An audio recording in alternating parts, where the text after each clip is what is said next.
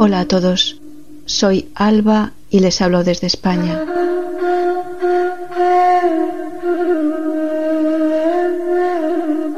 Cuentos de las mil y una noches. Recuerden que pueden leer, escuchar y descargar este y otros audiolibros visitando la página albalearning.com, sección de audiolibros. albalearning.com barra audiolibros.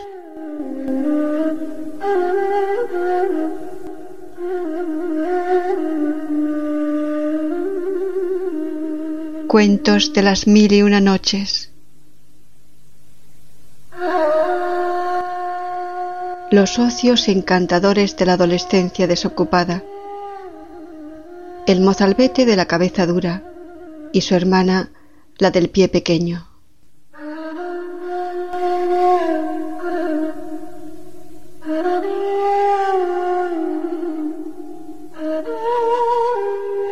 Se cuenta pero Alá es más sabio que en una ciudad entre las ciudades de un país entre los países había un hombre honrado y sumiso a la voluntad del Altísimo, con una esposa excelente y temerosa del Todopoderoso.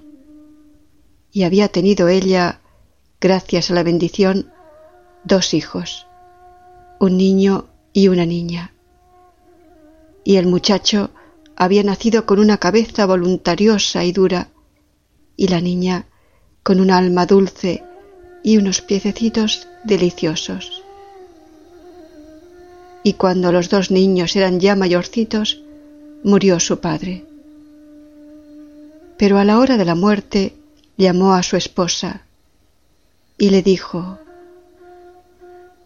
Oh hija del tío, te recomiendo muy particularmente que veles por nuestro Hijo, pupila de nuestros ojos, que no le regañes, haga lo que haga, que no le contradigas nunca, diga lo que diga, y sobre todo, que le dejes hacer siempre lo que quiera en cualquier circunstancia de su vida.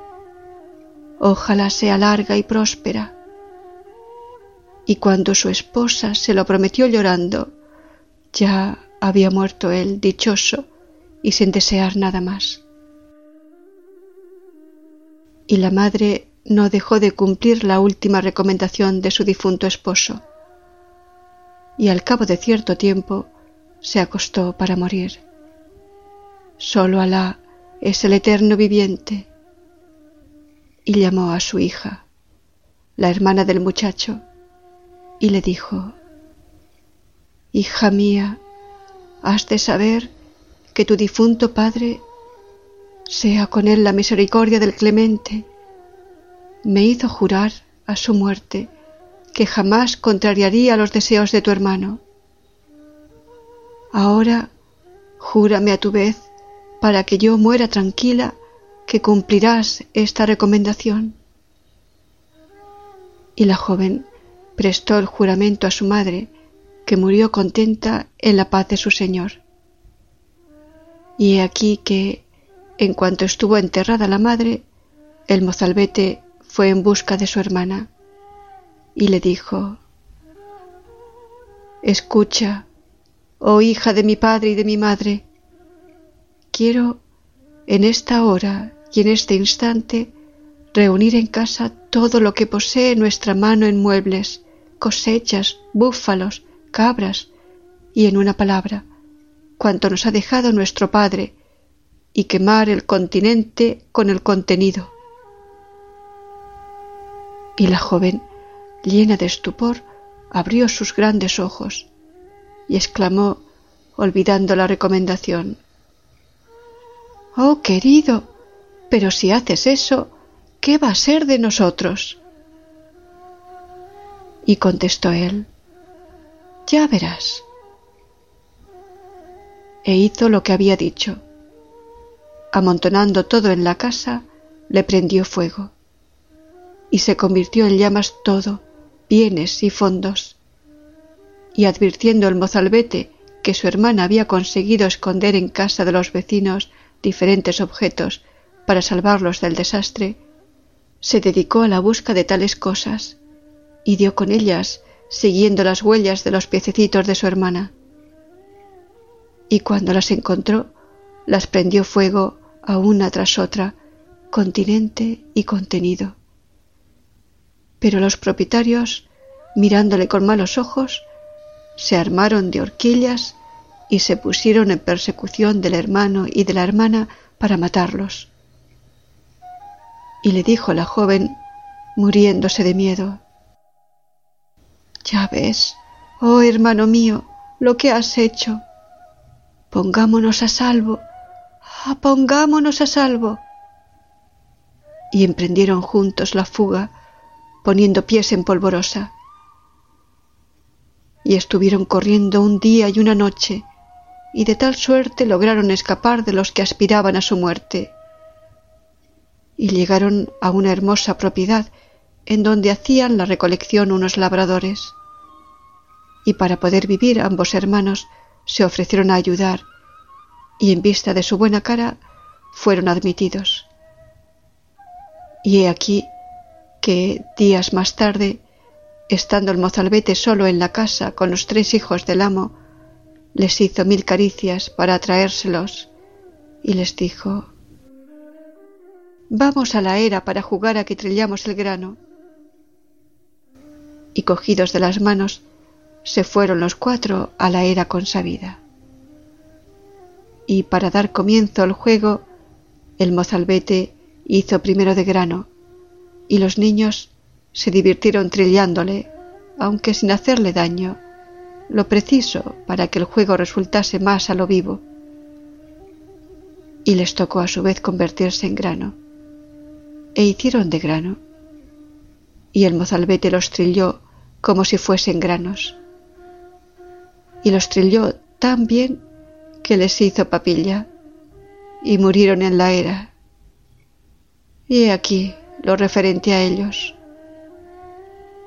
Pero volviendo a la joven hermana del mozalbete, es el caso que cuando notó la ausencia de su hermano pensó fundadamente que estaría cometiendo alguna acción destructora y se puso en busca suya y acabó por encontrarle cuando acababa él de aplastar a los tres niños, hijos del propietario. Y al ver aquello, le dijo,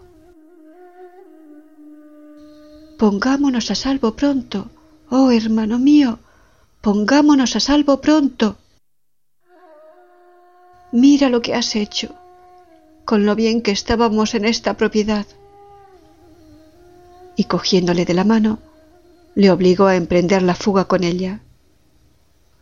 Y como la cosa entraba en sus proyectos, se dejó él arrastrar. Y partieron.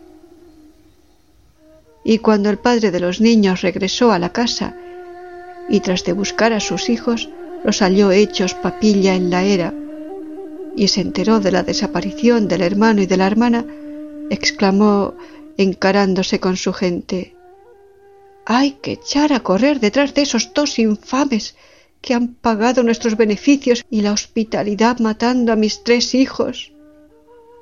Y se armaron de un modo terrible, con flechas y estacas, y persiguieron al hermano y a la hermana, tomando los mismos senderos que ellos. Y a la caída de la noche llegaron a un árbol muy gordo y muy alto, al pie del cual se acostaron en espera del día. Y he aquí que el hermano y la hermana se habían escondido precisamente en la copa de aquel árbol. Y al despertar por el alba, vieron al pie del árbol a todos los hombres que les perseguían y que dormían aún. Y el mozalbete dijo a su hermana, mostrándole al amo, padre de los tres niños, ¿Ves a ese tan alto que está durmiendo? Pues bien, voy a hacer mis necesidades sobre su cabeza. Y la hermana, llena de terror, se dio un manotazo en la boca y le dijo, Estamos perdidos sin remedio. No hagas eso, oh querido mío. Todavía no saben que estamos escondidos encima de su cabeza, y si continúas tranquilo, se marcharán y nos veremos libres.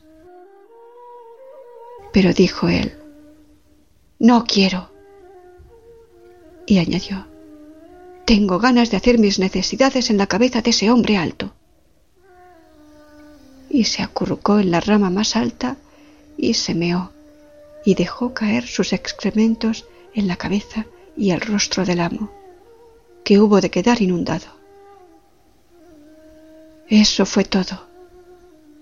Y el hombre, al sentir aquellas cosas, se despertó sobresaltado y divisó en la copa del árbol al mozalbete, que se limpiaba tranquilamente con las hojas. Y en el límite extremo del furor cogió su arco y disparó sus flechas al hermano y a la hermana. Pero como el árbol era muy alto, las flechas no les alcanzaban, enredándose en las ramas. Entonces despertó a sus gentes y les dijo, Derribad ese árbol. Y la joven, al oír estas palabras, dijo a su hermano el mozalbete, Ya lo ves, estamos perdidos. Él preguntó, ¿quién te lo ha dicho?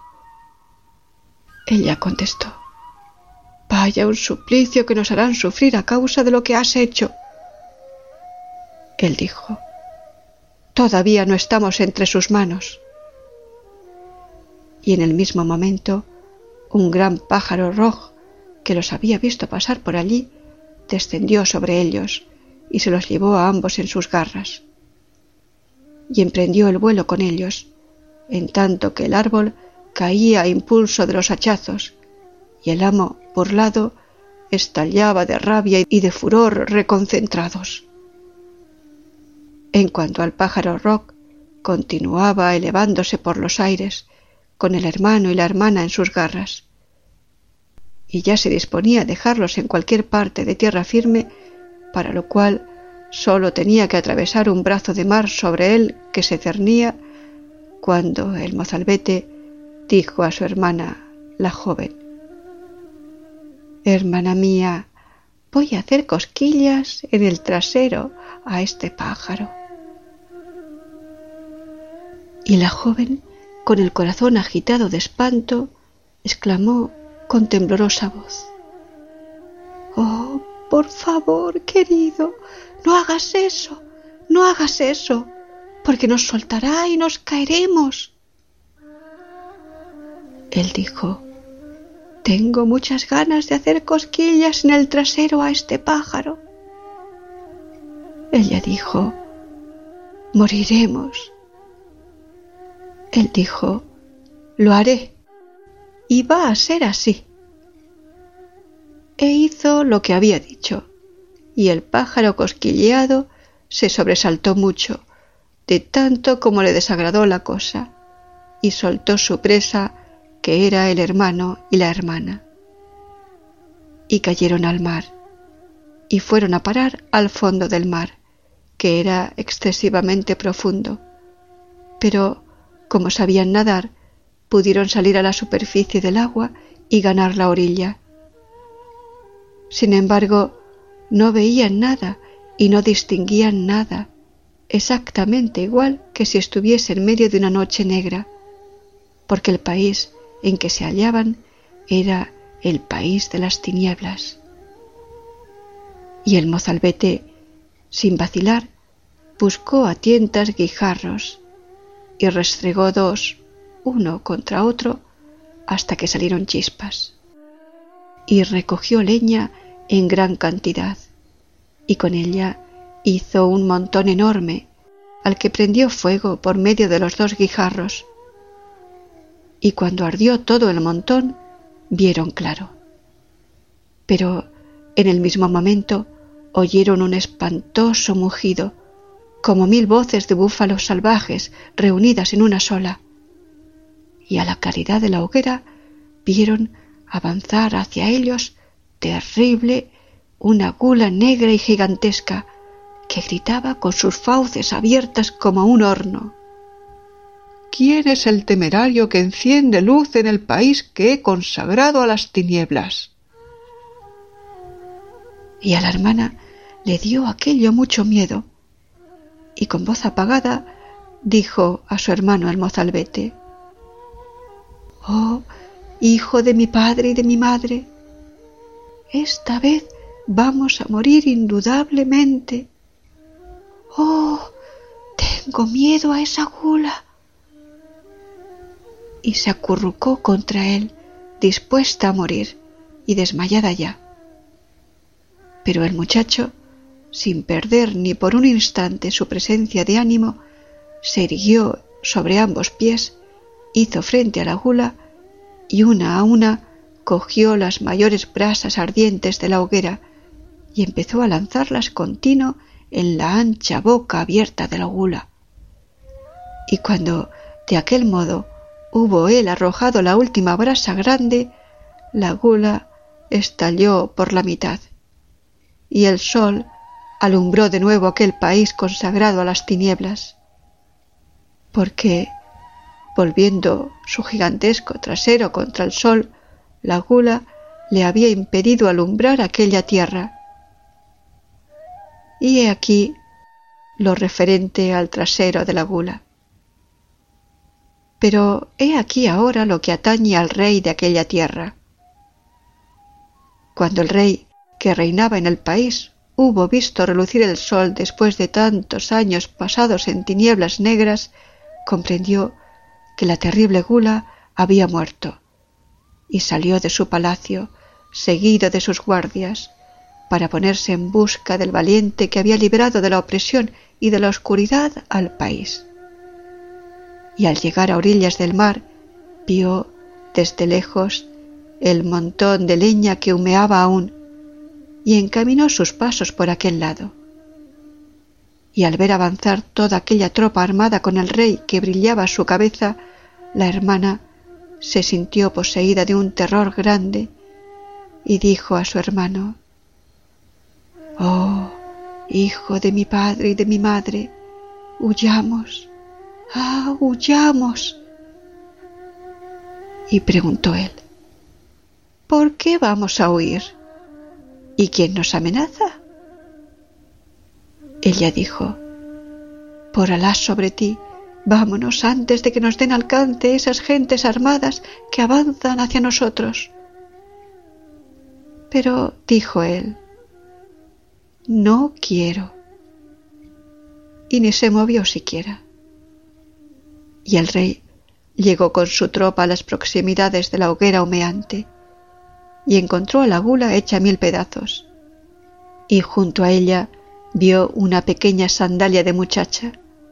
Era una sandalia que se le había salido de su piececito a la hermana cuando corría a refugiarse con su hermano detrás de un montículo, a donde había ido él a tenderse para descansar algo. Y el rey dijo a sus gentes, Indudablemente es una sandalia de la que ha matado a la gula y nos ha librado de la oscuridad. Buscad bien y la encontraréis. Y la joven oyó estas palabras y se atrevió a salir detrás del montículo y a acercarse al rey. Y se arrojó a sus plantas, implorando la salvaguardia. Y el rey vio en el pie de ella la sandalia compañera de la que se había encontrado. Y levantó a la joven y la besó y le dijo, Oh joven bendita, ¿Eres tú quien ha matado a esta terrible gula? Ella contestó, Es mi hermano, oh rey. Él preguntó, ¿Y dónde está ese valiente? Ella dijo, ¿No le hará daño nadie? Él dijo, Al contrario. Entonces fue detrás de la roca y cogió de la mano al mozalbete, que se dejó hacer. Y le condujo ella a presencia del rey, que le dijo, Oh jefe de los valientes y corona suya, te doy en matrimonio a mi única hija y tomo por esposa a esta joven del pie pequeño, cuya sandalia me he encontrado. Y el muchacho dijo, No hay inconveniente. Y vivieron todos en las delicias, contentos y prosperando.